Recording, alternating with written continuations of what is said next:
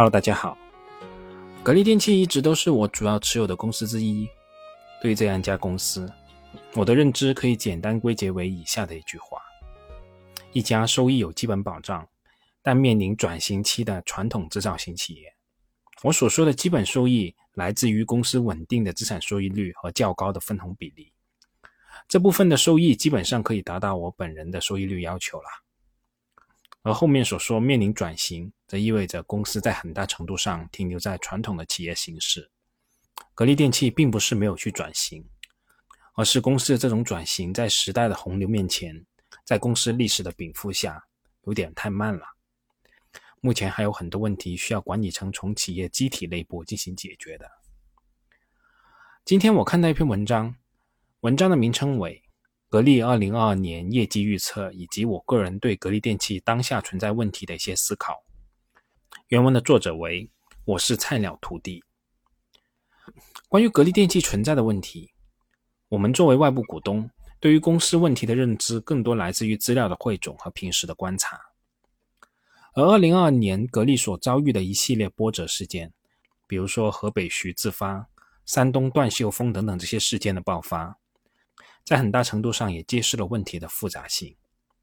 试想，作为一家有如此体量和影响力的企业，体系内部爆发的这些事情，需要捅到公众舆论前的，这其中的利益和矛盾是可想而知的。而这篇文章的作者是格力电器的一位区域经销商，可以以一个更为靠近企业的角度剖析格力电器目前存在的问题。我个人认为还是比较有价值的。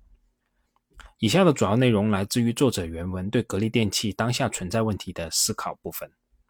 关于业绩预测部分，大家自己去找原文去看一看就可以了。后面还附带我自己一点点简单的思考，就全当一篇读后感吧。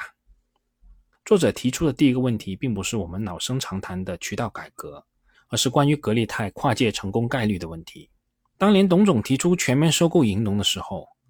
包括作者在内的许多经销商股东态度都是中立偏反对的。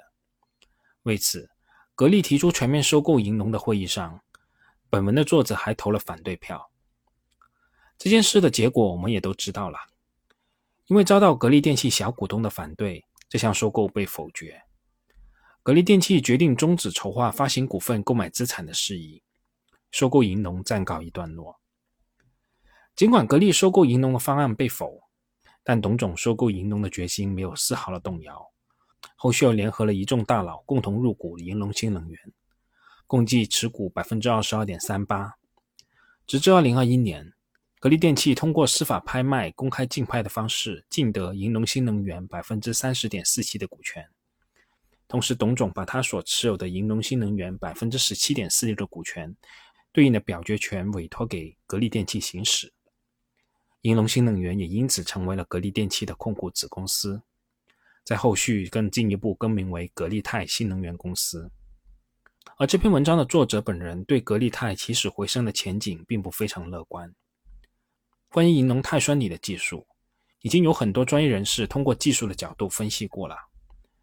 钛酸锂电池能量密度低，续航能力差，这个缺点在当初魏银昌的银龙从国外引进这项技术的时候就已经有人指出来了。包括本文作者等等这些经销商也普遍不看好这项技术在新能源领域的发展。那在后续的实践过程中，格力电器也曾多次鼓励经销商跟随入局，投资充电桩储能这一块。而作者所在的江西省，在二零二一年下半年还真的有经销商花了钱买断了四年格力泰充电桩在江西东北部的独家代理经营权。如今两年时间过去了。依旧没有实现盈利。虽然这一年半多多少少有疫情的因素影响，但据传闻，一年半的时间里，充电桩的布局数与当初的计划相比，十分之一都没有达到。事实证明，除了一线城市，在三四线城市和县城为主的江西，新能源车辆的发展情况并不是那么迅速。而由江西可对全国。不难得知，中国一二线城市的人口所辐射的市场毕竟是有限的，大多数中国人还是分布在三四线城市和县城中，整体的新能源市场都做不大，你也很难指望一项技术有明显缺陷，应用市场比较窄的格力泰在短期内有多大的市场了？那对本文作者的这个观点，我个人并不完全认同。新技术的推广和普及肯定是有一个过程的，这个过程是技术的迭代与覆盖面的拓展的波浪式提升的过程。所以，以现阶段新技术在低线市场发展比较慢，而推断未来的市场空间，我个人认为这个逻辑是有问题的。但对于作者最后的结论，我倒是非常认同的。也就是说，对于偏科严重的碳酸锂来说，未来整体的市场空间是相对有限的。碳酸锂技术的特点是可以保证在短途公交和特定营运车辆以及我们国家北部寒冷地区有所发展。只能说，在电池材料技术还没有推出颠覆性创新的时候，这些优点确保了格力泰不会被彻底淘汰。但是，离格力泰成功赢得大市场还是非常遥远的。因此，作者判断格力泰在未来三年的时间内能够保证子公司盈亏平衡，就相当不容易了。而作者提出的第二个问题是渠道的线上化改革进程的问题。格力电器的渠道线上化进程比友商偏慢，这是一个客观的事实。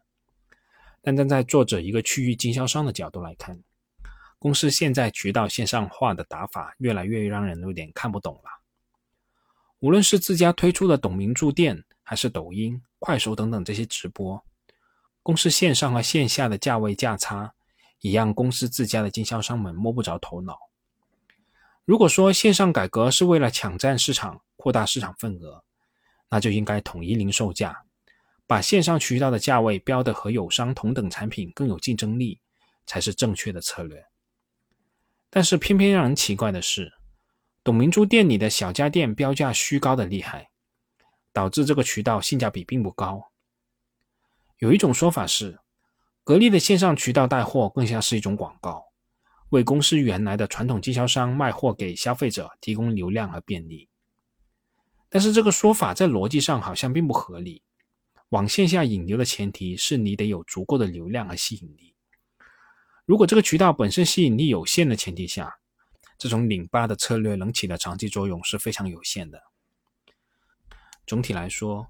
作者认为，格力电器的渠道线上化改革仍然处于发展的初期，得要有一个比较长的过程，不大可能一蹴而就的完成渠道的再造。如果公司没有足够有魄力和有威望的改革派人物出现，我们是很难看到格力电器的生活家电在线上渠道出现显著的成长的。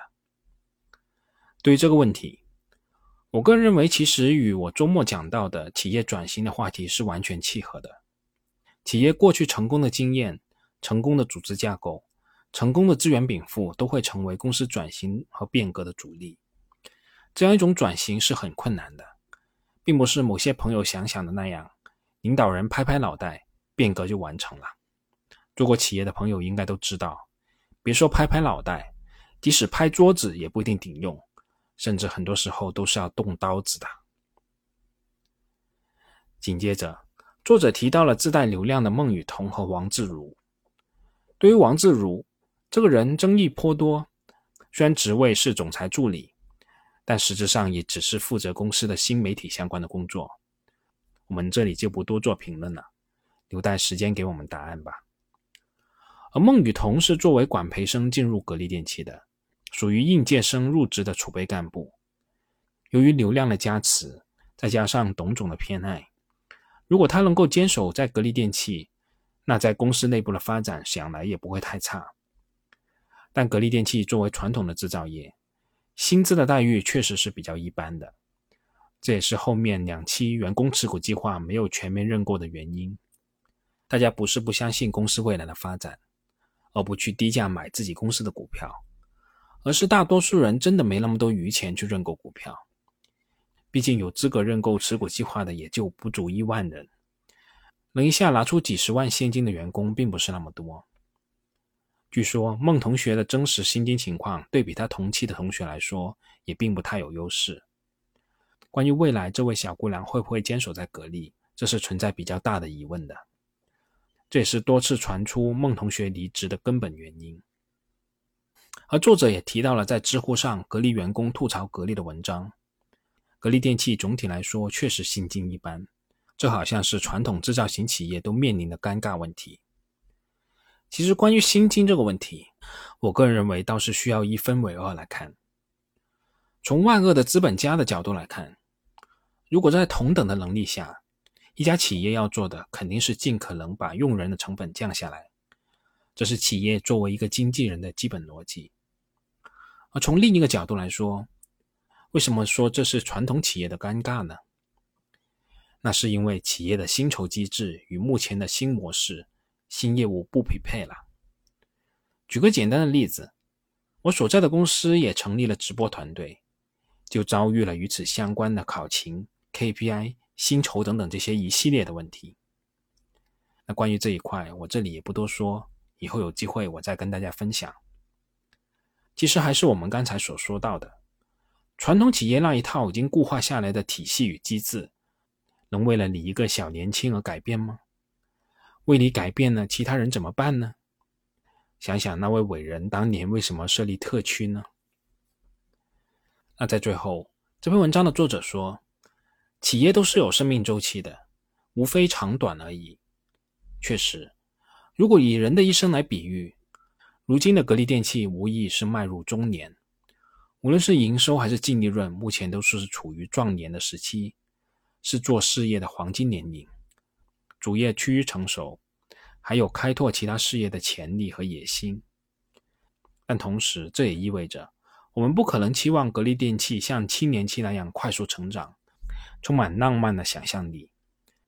这同时也意味着格力电器也面临中年危机，会遭遇转型的难题，也意味着格力电器需要好好思考今后的发展路径，正确应对路上的沟沟坎坎。如果路选对了，再加上一点运气，迎来事业的第二春也未可知。那当然了。壮士暮年，那也是有可能的。好了，我们这次这么多，我们下次再见吧。本节目仅作为我个人投资的记录，所谈及的投资标的不涉及任何形式的推荐，请独立思考并自担风险。